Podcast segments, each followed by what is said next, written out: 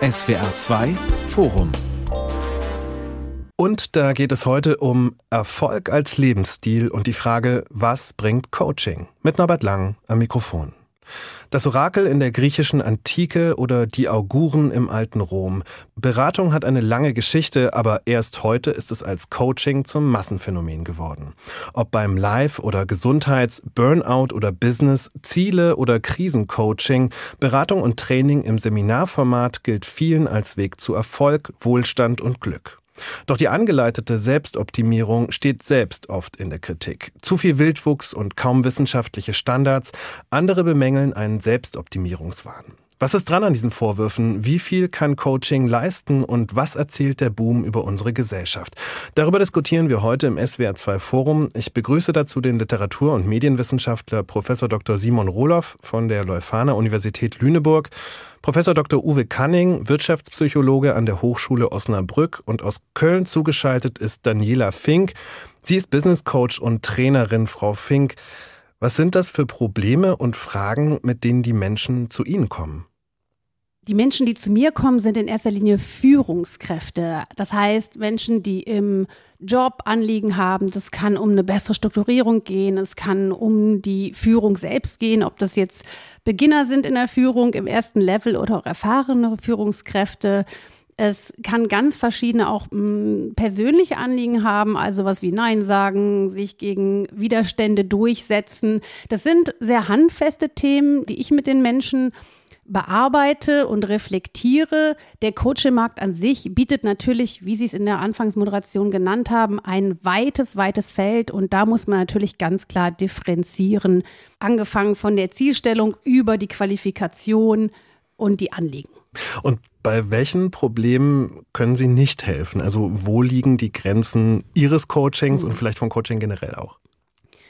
Coaching definiert sich an sich so, dass das Angebot an gesunde Menschen gerichtet wird. Das heißt, sollte ein Coach, so ist meine Auffassung, denn da gibt es natürlich auch ethische Grundsätze, die jeder seriöse Coach mit einer ordentlichen, fundierten Ausbildung befolgen sollte. Das heißt, Menschen, die die eine psychische Instabilität zum Beispiel haben, sind im Coaching nicht richtig aufgehoben. Denn dafür gibt es Fachleute, dafür gibt es Psychotherapeuten, Psychologen, Psychologinnen und das ist nicht immer eine ganz einfache Grenze. Das heißt, man muss da auch ein bisschen Ahnung haben, um das vielleicht unterscheiden zu können. Aber das ist aber auch eine gute Basis vielleicht für die Diskussion. Und das ist eigentlich ein Job, in dem man auch viel Verantwortung für Menschen haben muss und nicht über Grenzen gehen sollte. Das heißt, eine klare Definition auch der eigenen Qualifikation und wo auch Grenzen von Coaching sind. Und eine ganz klare, wie gerade gesagt, ist halt dieses Level zwischen psychisch stabilen, gesunden Menschen und Menschen, die eine andere Form der Unterstützung brauchen. Simon Roloff, Sie haben für Ihr jüngstes Buch die Ausweitung der Coaching-Zone an mehreren Coachings teilgenommen. Unter anderem waren Sie auch bei Tony Robbins. Das ist so eine Art Lichtgestalt der Coaching-Szene aus den USA, der unter anderem auch Bill Clinton beraten hatte. Was haben Sie da erlebt?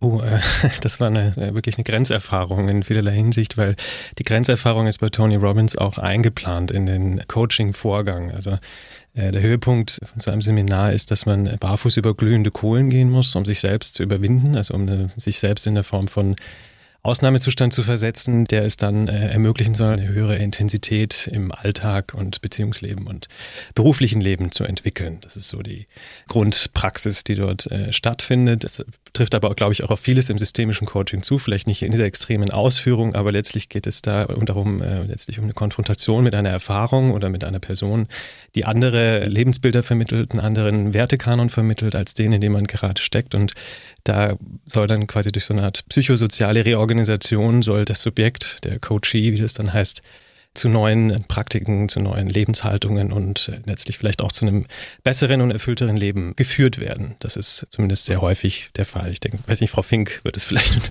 vielleicht äh, nee. nochmal anders, anders einordnen können, was Tony Robbins ja, da macht tatsächlich. Richtig. Aber er ist sicherlich ja. ein Extremfall, der für mich jetzt interessant war in dem Fall, weil natürlich an Extremfällen man auch manche Sachen ablesen kann. Ja, das ist natürlich, Tony Robbins ist natürlich super bekannt und natürlich auch über den ganzen Globus. Ist für mich ein völlig anderes Feld, mit dem ich mich jetzt gar nicht in Verbindung bringen würde. Wir haben ja auch in Deutschland einige dieser naja, Motivationstrainer oder äh, fast schon Gurus, muss man sagen. Ich beäuge das etwas kritisch. Ich sage immer, alles hat seine Berechtigung, wenn Menschen da hingehen und ihr Geld ausgeben. Mich würde jetzt auch interessieren, wie war das für Sie? Also hat's irgendwie gewirkt? Hat das Ihren Alltag, Ihre Beziehung, Ihren Job irgendwie beeinflusst, verbessert? Oder ist es halt vielleicht so eine Euphorie, die mit so einer Veranstaltung einhergeht? Ich stelle die Nachhaltigkeit in Frage. Ich würde es eher als Event sehen und ja, finde, es ist auch ein ganz anderer Job als das, was ich jetzt zum Beispiel mache oder meine direkten Kolleginnen und Kollegen in einem One-on-One. -on -One. Mhm, ja, ja, lassen Sie uns gleich ich, mal mit der Frage die Diskussion öffnen für Herrn Cunning. Sie können das sicherlich auch ein bisschen einordnen. Ne? Also wir hatten ja jetzt relativ unterschiedliche Beschreibungen. Also einmal geht es um so ein Führungskräfte-Coaching, äh, zum Beispiel um Widerstände irgendwie zu überwinden in äh, einer Firma, wie auch immer. Und auf der anderen Seite haben wir Beschreibungen von Grenzerfahrungen, den Firewalk als Extrembeispiel. Was davon ist denn jetzt gerade so beispielsweise in Deutschland hier am populärsten? Sind die Beschreibungen Beschreibung von Herrn Roloff eher so die Ausnahme oder ist eine Coachin wie Frau Fink eher die Ausnahme? Was würden Sie sagen? Das ist ganz schwer zu sagen, weil wir natürlich keinen wirklichen empirischen Überblick darüber haben, was Tausende von Coaches äh, jeden Tag machen oder was sie eben machen in ihren einzelnen Coachings. Man muss grundlegend, glaube ich, unterscheiden, das macht man auch in der Forschung zwischen Business Coaching, was die Frau Fink gerade beschrieben hat, wo es also um ganz konkrete Probleme oder Aufgaben geht, die zu bewältigen sind und wo ein Coach hilft, diese Aufgaben zu bewältigen, Hilfe zur Selbsthilfe Hilfe leistet und auf der anderen Seite das, was auch als Live-Coaching bezeichnet wird, wo man dann den Trichter ganz weit aufmacht und sagt, ja, jeder, der mühselig und beladen ist oder die man einredet, mühselig und beladen zu sein, der kann zu einer solchen Veranstaltung gehen oder geht es um Reichtum, um Glück, um Potenziale, darum, Menschen für sich zu gewinnen und alles Mögliche. Dieser Feuerlauf ist natürlich ein ganz großer Klassiker. Das finden Sie auch in den 90er Jahren schon bei den Gurus, die es damals halt in Deutschland gegeben hat. Und das Ganze ist, ich würde es eigentlich fast mehr unter die Marketingstrategien einordnen, wo man etwas sehr Emotionales macht, das die Menschen natürlich packt, was sie erinnern, was sie weiter erzählen. Und zumindest damals in den 90er Jahren wurde dann auch erzählt, ja, wenn man das schafft, dann kann man eigentlich alles schaffen, denn man hat hier gezeigt, wie man seinen Körper dem Geist untertan macht, wie man sein Unterbewusstes programmiert hat. Solche Assoziationen werden damit verbunden. Und das ist am Ende natürlich Unfug. Natürlich muss man sich überwinden, darüber zu gehen. Letztendlich ist es aber Physik. Ich habe beispielsweise mal gehört, dass selbst bei einer Veranstaltung für Kinder in einem Zirkus man die Kinder in der Sommerfreizeit über Glasscherbenteppiche hat laufen lassen, ne? auch ohne Autosuggestion. Auch das ist letztendlich Physik. Ne? Der Fakir kann nicht auf einem Nagel sitzen, aber auf tausend Nägeln kann jeder von uns sitzen. Was jetzt im Einzelnen gemacht wird, die Bandbreite ist unfassbar groß.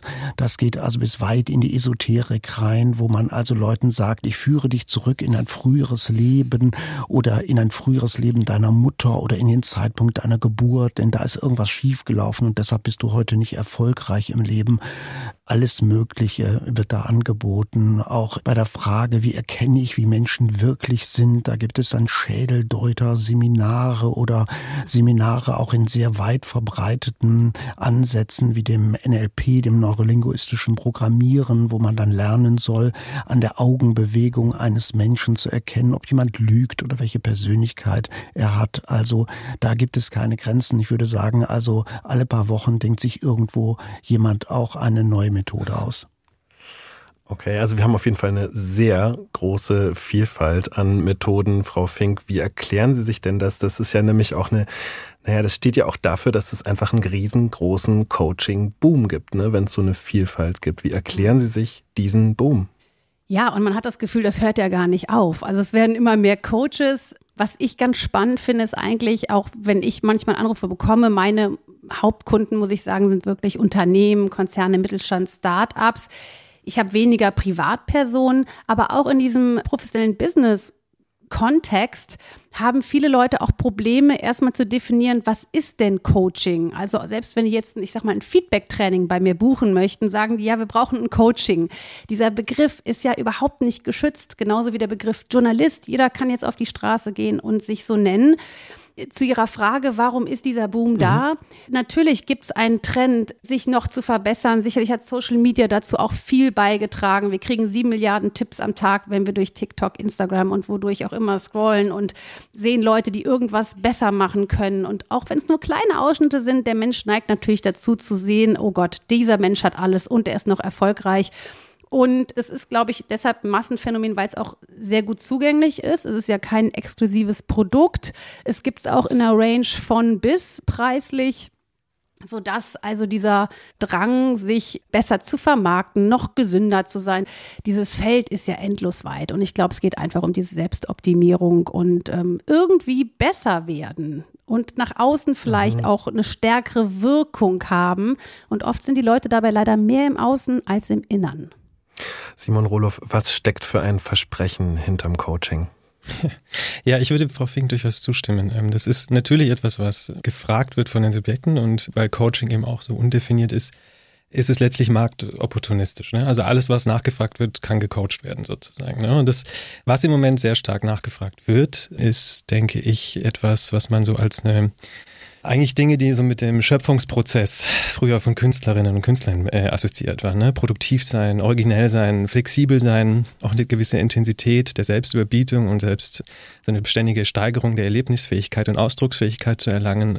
Das sind alles so Werte oder Normen, die bei Andreas Reckwitz, dem Soziologen, mit dem zusammenhängen, was er ästhetischen Kapitalismus nennt. Ne? Also wir bewegen uns schon seit einigen Dekaden jetzt, also seit 20 Jahren ungefähr, bewegen wir uns immer mehr hin zu einer Form von Produktion, die letztlich nicht mehr nur soziale und technische Innovationen vollzieht, sondern eben auch so etwas wie das Subjekt als einen produktiven Anteil der Gesellschaft versucht herzustellen. Ne? Und da spielt Coaching eine, eine ganz massive Rolle. Das ist auch ein Prozess, der, wie gesagt, eben nicht nur, das ist natürlich nicht nur was, was man sich jetzt so disziplinarisch von oben irgendwie verfügt, vom Unternehmen verfügt her oder vom Staat noch äh, am besten ähm, verfügt vorstellen darf, sondern da sind die Subjekte schon dran beteiligt. Die sind nicht passiv und konsumieren das nur, ähm, sondern sind da durchaus in ihren subjektiven Begierden nach ähm, Selbstbestätigung und sich selbst als einen äh, wertvollen Anteil der, der Gesellschaft zu begreifen, werden sie durchaus gesehen und auch unterstützt. Ne? Es ist dann halt die Frage, inwieweit diese Intervention, die Coaching anbietet, mit diesen Maßnahmenbündel, die auch schon genannt wurden jetzt in der Diskussion,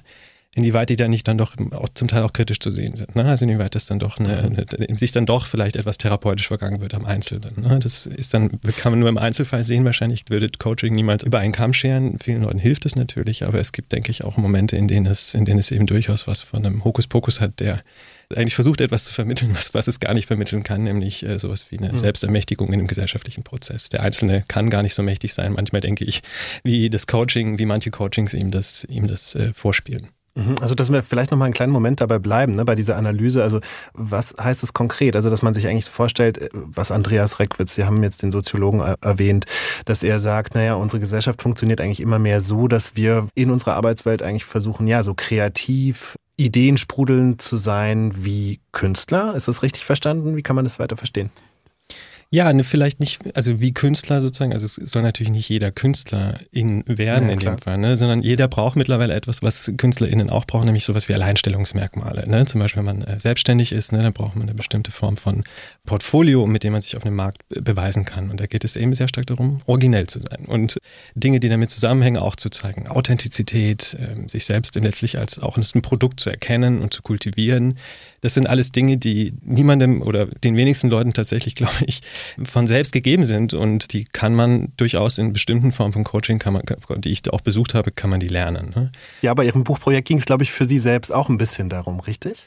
Ja, ja, klar, natürlich. Ich hatte, ich ging da sehr stark letztlich von meiner Situation im, im akademischen Markt aus, ne, in dem all diese Dinge, die ich jetzt genannt habe, auch eine Rolle spielen und äh, durchaus auch verbunden sind mit ökonomischem Druck und, und Selbstvermarktungsdruck. Und so bin ich letztlich dann an dieses Coaching-Projekt reingegangen und ich habe auch musste oder so halb, halb freiwillig konnte ich viele Coachings machen von meiner damaligen Universität aus. Und, und so bin ich letztlich auch nochmal auf das Thema gestoßen, was in der Soziologie eigentlich schon eine Weile tatsächlich diskutiert wird, muss man sagen. Und ich hatte es nochmal versucht, eigentlich aus dieser sehr subjektiven Perspektive nochmal anzuschauen. Also mir schien das, was ich dort erforsche, ist letztlich natürlich auch meine eigene, meine eigene Situation als Teil von einer, wie soll ich sagen, Informations- Informations informationsgesellschaftlichen Mittelschicht, so, ne, die auch in gewisser Weise immer in diesem Selbstüberbietungswettbewerb weiter dreht an diesem Rad. Und mhm. da habe ich dann Improvisationstrainings gemacht, so Improvisationstheater, was sehr viel Spaß gemacht hat, was aber letztlich darauf ausgerichtet war, Flexibilität einfach, Reaktion auf Unvorhergesehenes, unvorhergesehene Marktbewegungen, aber auch ähm, in dem Team kann immer was Unvorhergesehenes passieren und da soll man dann darauf trainiert werden, das äh, letztlich immer alle zu sehen ne? und alles, alles anzunehmen, Angebote annehmen, selber Angebote machen, sind so, sind so die Mantren, die da ausgetauscht werden.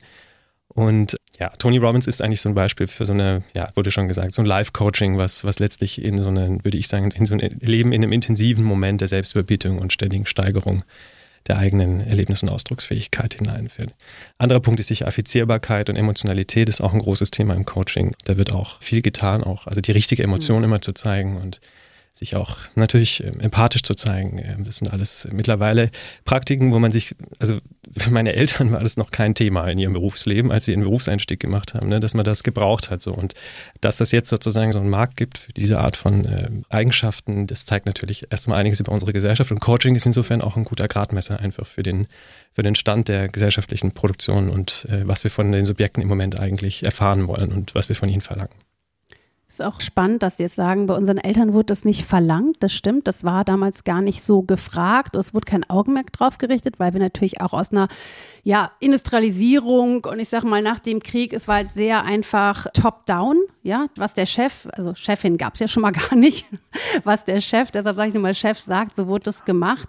Und das ist natürlich auch ein ganz spannender Prozess, den ich aber sehr begrüße, mal unabhängig vom Coaching, da sind ja auch viele Sachen einfach ganz schief gelaufen und Leute sind nicht gern zur Arbeit gegangen. Oder ich meine, jetzt die Zahlen der psychischen Erkrankungen steigen ohne Ende trotz Veränderung im Arbeitsmarkt. Und das heißt, dieser ganze gesellschaftliche Prozess, gebe ich Ihnen recht, das ist ganz spannend zu beobachten und das begünstigt natürlich das Coaching oder deshalb ist dieser Bedarf da. Es gibt auch viel mehr Fragen nach dem Sinn. Also ich habe das erlebt gerade nach der Pandemie oder in der Pandemie. Wir hatten ja nie so viele Kündigungen, ohne dass die Leute einen neuen Job hatten. Das äh, Phänomen in Amerika war da ja noch, noch stärker, die Zahlen. Ich glaube, auch jetzt sind sie noch sehr hoch. Das heißt, so die Frage der Sinnhaftigkeit und was mache ich hier eigentlich gerade und macht mir das noch Spaß oder wie verbringe ich eigentlich die nächsten Jahre meines Lebens, haben da sicherlich auch noch was Entscheidendes zu beigetragen, dass Menschen in diese Prozesse gehen. Mhm. Ich würde gerne noch einen weiteren Punkt einbringen, wenn wir bei der Frage sind, warum ist denn das eigentlich so? Warum boomt Coaching seit so vielen Jahren? Und zwar ein ganz banales Argument aus der Psychologie, der Me-Exposure-Effekt. Der Me-Exposure-Effekt besagt, dass Informationen, die ich häufiger höre, glaubwürdiger sind. Und wenn ich jetzt ins Internet gehe und ich surfe einfach rum oder ich höre mich in meinem Bekanntenkreis um, dann ist die Wahrscheinlichkeit, dass ich auf jemanden treffe, der sich mit Coaching, mit Life-Coaching beschäftigt hat, irgendwas dazu gelesen hat, vielleicht sogar eigene Erfahrungen gesammelt hat, die ist heute immens viel größer als vor 20 oder vor 30 Jahren. Das heißt, ich werde viel häufiger mit dem Thema konfrontiert. Ich höre überwiegend positive Dinge darüber. Und das macht für mich diesen ganzen Ansatz, wenn man ihn überhaupt als einen Ansatz bezeichnen kann, schlichtweg glaubwürdiger. Das heißt, je mehr Menschen solche Coaching-Veranstaltungen, ich meine jetzt diese Großveranstaltungen oder irgendwelche Filme im Internet sich anschauen, besuchen, je mehr Menschen so etwas machen, desto größer ist die Wahrscheinlichkeit, dass ich als jemand, der sich bisher nicht mit dem Thema beschäftigt hat, damit konfrontiert werde. Und wenn ich dann auf die Suche gehe, kriege ich eben hunderte von Informationen, die mir alle sagen, das ist super, du musst was machen, der ist glücklicher geworden, der ist reich geworden, der hat seine Traumfrau gefunden oder was auch immer. Und allein dadurch, durch einen ganz profanen äh, Prozess der, der Informationsverarbeitung letztendlich, wird sowas auch neben anderen Faktoren letztendlich gepusht. Sehr spannender Aspekt merke ich auch in den Unternehmen, wo schon viel Coaching im Grunde genommen möglich gemacht wird, dass dort eine ganz andere Akzeptanz ja. herrscht, dass die Leute mhm. viel offener darüber sprechen. Mhm. Das ist dann schon normal. Und in anderen Unternehmen, wo das so gerade anfängt mhm. und die das noch nicht so forcieren, ist das dann eher so ein bisschen, ich erinnere mich an einen Kunden, wo ich dann von der HR-Abteilung gesagt bekam, schreiben Sie bitte nicht den Namen auf die Rechnung, schreiben Sie bitte die Nummer so und so da drauf. äh, ja, also es ist ganz, mhm. ganz spannend, wie unterschiedlich auch damit umgegangen wird.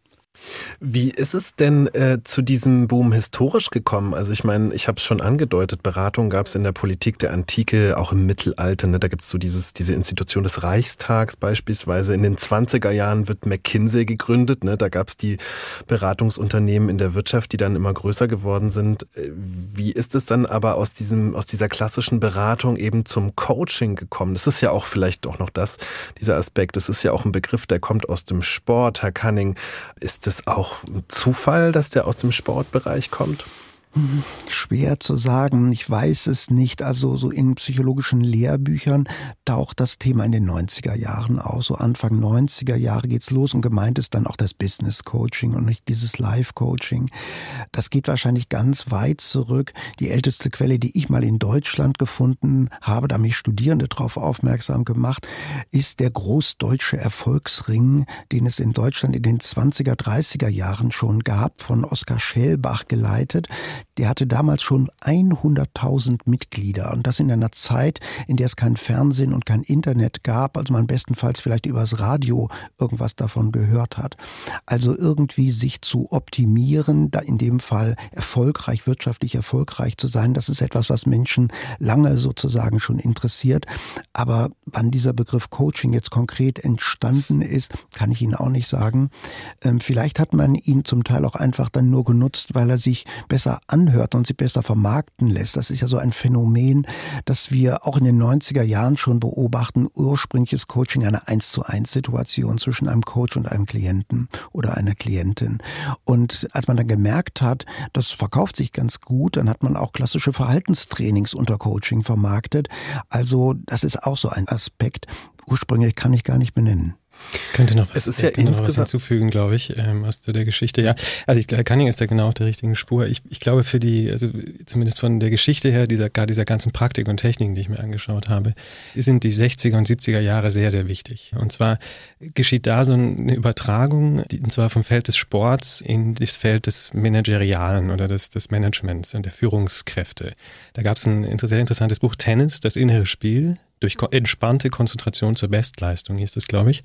Und ähm, da wird dieser Begriff Coach, den man ja wirklich aus dem, aus dem Englischen, der ist, im Begriff Coach entsteht eigentlich in, äh, in der Form, wie wir ihn heute kennen, entsteht ja so einen tatsächlich im 19. Jahrhundert dann in englischen Universitätssport. Ne? Das ist der, der Übungsleiter, wie es so schön heißt im Deutschen. Und dort tatsächlich in den 60er, 70er Jahren gibt es so einen Transfer von, auch im Gemein mit diesen ganzen äh, Praktiken, die auch in der amerikanischen Counterculture entwickelt wurden, Feedback, und vieles, was so aus der Psychologie dann äh, so ein bisschen massentauglich angepasst wurde in so Feedbackrunden und so Geschichten, wie fühlt man sich, ne? Encounter hieß es damals, ne? da hat man sich mit seinen Gefühlen auseinandergesetzt.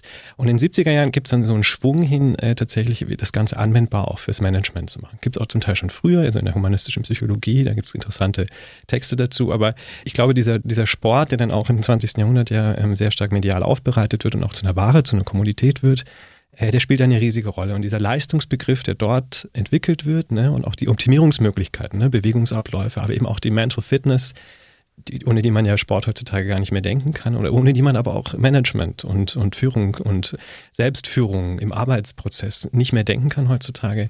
Dieser Transfer, der passiert irgendwann zwischen 1960, 1970, 75, so kann man sagen, glaube ich, ja.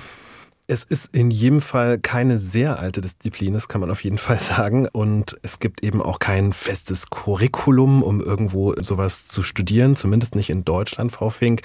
Auf was greift man denn da zurück? Was ist die Basis? Als Basis kann ich einfach nur empfehlen, sich an die großen Verbände zu richten, zum Beispiel an den DBVC. Es gibt auch eine International Coaching Federation, wenn man gerne globaler arbeiten möchte oder auch einen englischen Aspekt dabei haben möchte. Also die findet man sehr schnell. Da gibt es drei, vier übergeordnete große in Deutschland. Das sind Verbände, die sich für die Standardisierung stark machen, für Qualifikation und auch Qualität stehen.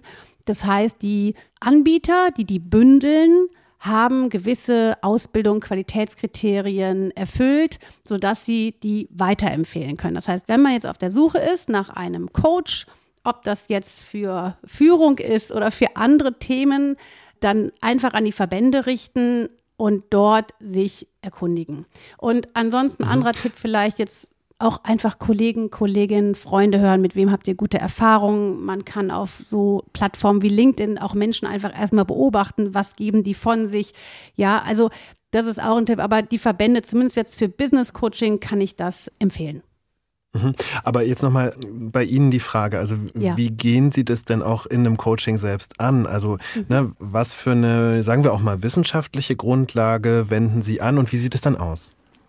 Ja, also ich bin systemischer Coach natürlich. Ich habe selber bei einer Ausbildung darauf geachtet, dass ich bei jemandem Fundierten war. Für mich ist auch immer wichtig, ich höre auch oft von jungen Leuten, ich möchte gern Coach werden ich finde es grundlegend erstmal wichtig, dass Menschen selber eine berufliche Erfahrung haben, also dass die in einem Job gearbeitet haben und wissen auch, wie die Wirklichkeit aussieht. Denn oft finden wir Coaches da draußen, die sind Coach und haben selber noch nie irgendwo in der Wirtschaft oder in der, auch meinetwegen im Gesundheitswesen oder als Psychologe oder irgendwas gearbeitet, bieten aber solche Leistungen an. Die Bandbreite, auf die wir zurückgreifen oder auf die ich zurückgreife, ich bin jetzt seit ja, 13 Jahren als Coach selbstständig und Trainerin, beruht natürlich auf einer Ausbildung und diversen Fortbildungen. Also es wäre jetzt eine lange Latte, die ich Ihnen vorlesen müsste. Das sind natürlich Modelle aus der Psychologie, es sind auch Sachen aus der Kommunikationswissenschaft. Also ich bin auch Medienwissenschaftlerin, Kommunikationswissenschaftlerin und ich kann nie jetzt so ganz genau Ihnen sagen, da nehme ich immer das, denn letztendlich ist es immer individuell. Das macht ein Coaching aus, zu schauen, wen habe ich da vor mir und was ist das Anliegen. Ne?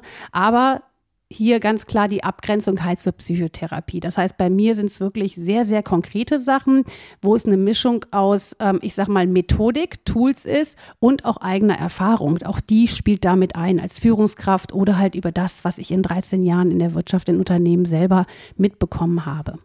Herr Canning, ähm, wie kann man denn überhaupt feststellen, was für Methoden im Coaching wirksam sind?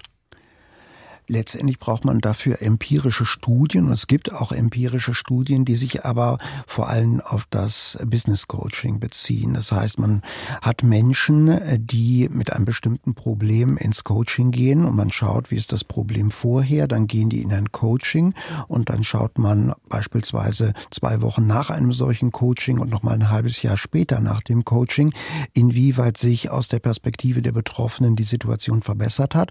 Und ganz wichtig ist, dass man eine Kontrollgruppe hat, also eine Gruppe von Menschen, die mit ähnlichen Problemen im Leben stehen, die aber kein Coaching durchlaufen hat. Und durch diesen Vergleich einmal vorher, nachher kann man schauen, gibt es irgendeinen Effekt und durch den Vergleich zwischen der Untersuchungsgruppe und der Kontrollgruppe kriege ich dann raus, ob dieser Effekt tatsächlich zurückzuführen ist auf das Coaching oder auf andere Faktoren, die ja auch immer im Leben eine Rolle spielen. Also man hat selbst irgendwas in in seinem Leben erlebt oder man ist in einer anderen Lebensphase oder ähnliches. So würde man das empirisch angehen in der Psychologie. Da gibt es auch eine Reihe von Studien, die zeigen, dass Coaching im Prinzip, also Business Coaching im Prinzip eine wirksame Methode ist. Das Problem ist, dass im Mittelwert, wenn Sie jetzt über ganz viele unterschiedliche Coachings schauen, der Effekt relativ gering ist, also in der Größenordnung so von 10 Prozent. Das heißt, dass Sie also zu 10 Prozent etwa Einfluss nehmen auf das Verhalten und Erleben der Menschen, die ein solches Coaching durchlaufen. Und wenn Sie dann die Menschen befragen, die um im Umfeld sind, also beispielsweise die Mitarbeiterinnen und Mitarbeiter, die geführt werden von einer Person, die gecoacht wurde, dann ist der Effekt noch kleiner. Das deutet positiv ausgedrückt darauf hin, dass wir mit dem Coaching ein Personalentwicklungstool, würden wir in der Wirtschaftspsychologie sagen, haben, mit dem man Einfluss nehmen kann, mit dem man Menschen helfen kann. Aber im Mittelwert ist der Effekt sehr klein, so dass man da noch einiges an äh, Potenzial hat, was verbessert werden muss. Also es geht dann natürlich um die Frage, ja, warum ist der Effekt denn nur so klein und was müsste ich machen, um äh, einen größeren Effekt zu erzielen? Nur um eine Vorstellung davon zu bekommen, worum es geht. Beispielsweise gibt es ja, ähm, Sie haben das angesprochen, Unterschied unterschiedliche Methoden auch im professionellen Coaching und wir wissen bis heute überhaupt nicht, bei welcher Problemlage man welche Methoden einsetzen muss. Das ist ungefähr so, als würde man in der hm. Medizin wissen, äh, Tabletten helfen. Wir wissen leider nur noch nicht, welche Tabletten in welcher Dosierung bei welcher Krankheit. Das heißt, im Mittelwert kommt da was Gutes raus, wenn ich Menschen Tabletten gebe, aber eben nicht immer. Und da brauchen wir viel, viel mehr Forschung, ähnlich wie wir das aus der Psychotherapie kennen, wo man weiß, bei einer Phobie gehe ich anders vor als bei einer Depression.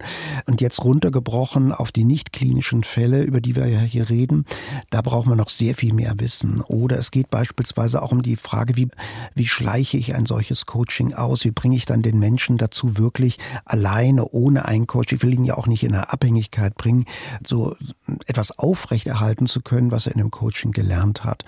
Ja, ja, ganz entscheidender Faktor. Und man muss natürlich auch sagen, es hängt auch immer sehr natürlich A vom Coach ab mhm. und von der Person, die sich coachen lässt, also vom mhm. sogenannten Coachee. Denn das merke ich natürlich auch mit manchen Klienten oder Klientinnen, da fluppt das und die gehen mhm. da raus und ich sag mal, reißen Bäume aus. Ich bin jetzt nicht Tony Robbins, ne? also, mhm.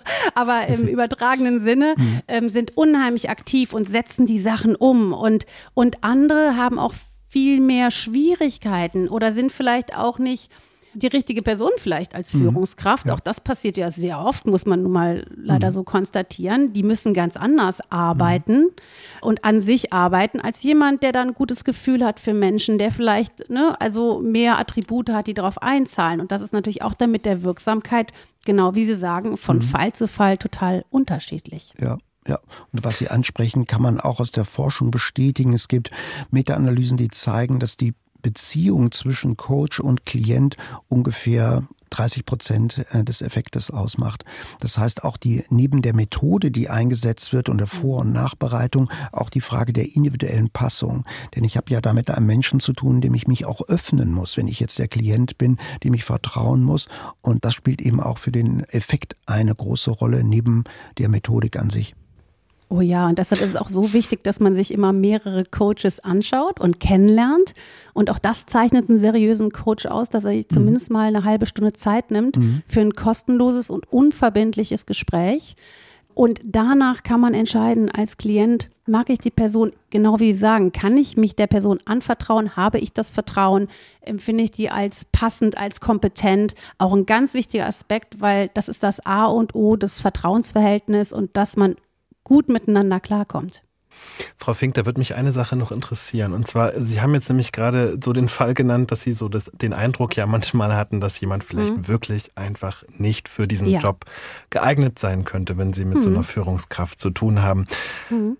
Das ist ja sicherlich auch nicht so leicht, aus dieser Position des Coaches heraus den oder die dann wirklich zu kritisieren. Also so der Eindruck von außen ist ja dann schon eher, dass Coaches eher immer positiv eigentlich denken und mhm. dieses positive Denken ja auch vermitteln wollen. Fällt Ihnen das schwer? Also ganz spannend, dass Sie das sagen. Mich spricht das gar nicht an. Also also als Coach, ich fühle mich da jetzt gar nicht berührt sozusagen oder angesprochen. Ich weiß aber genau, was Sie meinen. Und natürlich hatte ich auch die Fälle. Ja. Und es ging zum Beispiel darum, bei einem Klienten gehe ich jetzt in diese Führungsposition oder nicht. Der war Stellvertreter. Und der hat sich am Ende dagegen entschieden. Das war auch echt ein langer Prozess über Monate, weil der so unentschlossen war. Und ich hatte auch schon Menschen, die wieder aus der Führung rausgegangen sind. Und das finde ich großartig. Und ich finde nicht, dass ich jetzt als Coach eben, ich muss gar nicht positiv sein im Sinne von, ich befeuere dich und sage, Chaka, du bist die beste Führungskraft und zusammen schaffen wir das. Quatsch, ist gar nicht mein Job. Mein Job ist, dieser Person zu helfen, mit sich und ihrer Entscheidung oder ihren Entscheidungen in ihrem täglichen Leben zufrieden zu sein. Ich bin nicht Richterin. Das geht mich gar nichts an, wie diese Person sich entscheidet. Wenn die mich jetzt mhm. fragt, persönlich meinst du, das ist das Richtige für mich, dann kann ich mir überlegen, ob ich aus meiner Rolle rausgehe und sage, ich glaube nicht oder doch voll, ja. Aber letztendlich helfe ich dabei, Sachen zu klären und abzuwägen. Und wie diese Person dann entscheidet, ist einzig und alleine ihre Verantwortung. Und deshalb vielleicht nochmal einen Schritt zu dem vorhin Gesagten zurück die Leute müssen halt ihre eigene Entscheidung fällen und ähm, ich bin da nicht und halte Händchen über den Prozess, sondern ich bin ein Spiegel, ich stelle mal kritische Fragen oder ich provoziere sie oder wir lachen. Also da ist alles dabei. Für mich gibt es da auch gar kein Ausschleichen von Coaching, sondern jedes Session steht für sich. Natürlich braucht Persönlichkeitsentwicklung oder eine Veränderung von Verhalten oder ein Lernen Zeit, das ist klar.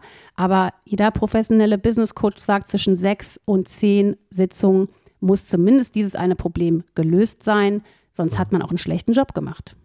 Also Kritik, sagen Sie, ist schon auch dabei irgendwie, ja? Ja, und also zumindest ein, ein, Spiegeln oder sagen, bist du der Meinung, das war jetzt richtig? Oder was wäre denn eine Alternative zu dieser Handlungsoption gewesen? Oder wenn du nochmal in so einer hm. Situation bist. Also das geht ja auch oft darum, verschiedene Handlungsoptionen zu erarbeiten und von verschiedenen Seiten auf eine Sache drauf zu gucken. Ganz entscheidender Aspekt mhm. im Coaching. Und das öffnet schon viel. Ja, weil die Frage würde ich nämlich auch ganz gerne mal an Herrn Cunning weitergeben. Ne? Also, weil zumindest jetzt mal als Außenstehender würde man ja sagen, ja, Coaching könnte ja fast schon sowas sein wie, ja, Therapie light. Ne? Also man setzt sich mit jemandem auseinander, aber es ist eben natürlich, geht natürlich nicht so tief und ist vielleicht auch nicht so konfrontativ, möglicherweise wie eine Therapie. Herr Cunning, würden Sie da so mitgehen? Ist es so? Ja, auf jeden Fall. So wie Frau Fink das am Anfang auch gesagt hat, man muss eine sehr klare Grenze zwischen Psychotherapie und Coaching ziehen. Der Coach muss so gut qualifiziert sein, dass er erkennt, wann bin ich an meinen Grenzen angelangt, wann habe ich es mit jemandem zu tun, der ein sehr tiefgehendes, grundlegendes Problem hat mit dem Leben, mit Ängsten oder ähnliches. Und dann muss man die Größe haben, auch zu sagen, hier bin ich am Ende angelangt und jetzt ähm, möchte ich dir raten, doch einen Psychotherapeuten oder eine Psychotherapeutin Therapeutin zu suchen. Auch hier wieder das Bild zur Medizin. Irgendwann weiß der Hausarzt, jetzt geht's nicht mehr weiter und ich muss an die Internistin überweisen. Das ist hier auch wichtig. Welche konkreten Methoden ich dann einsetze, wie gesagt, wir wissen wenig darüber, was man machen soll. Ich kann mich an einen Coach erinnern, den wir mal zum Vortrag in der Uni hatten und der sagte, bei manchen Führungskräften, die ich coache, nutze ich auch meine Position, um denen sehr klares Feedback zu geben, wie ich sie subjektiv erlebe.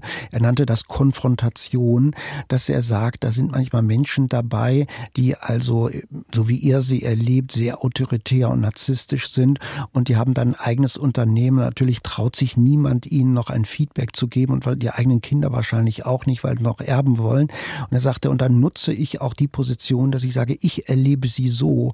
Vielleicht könnte das ja ein Teil ihres Problems sein.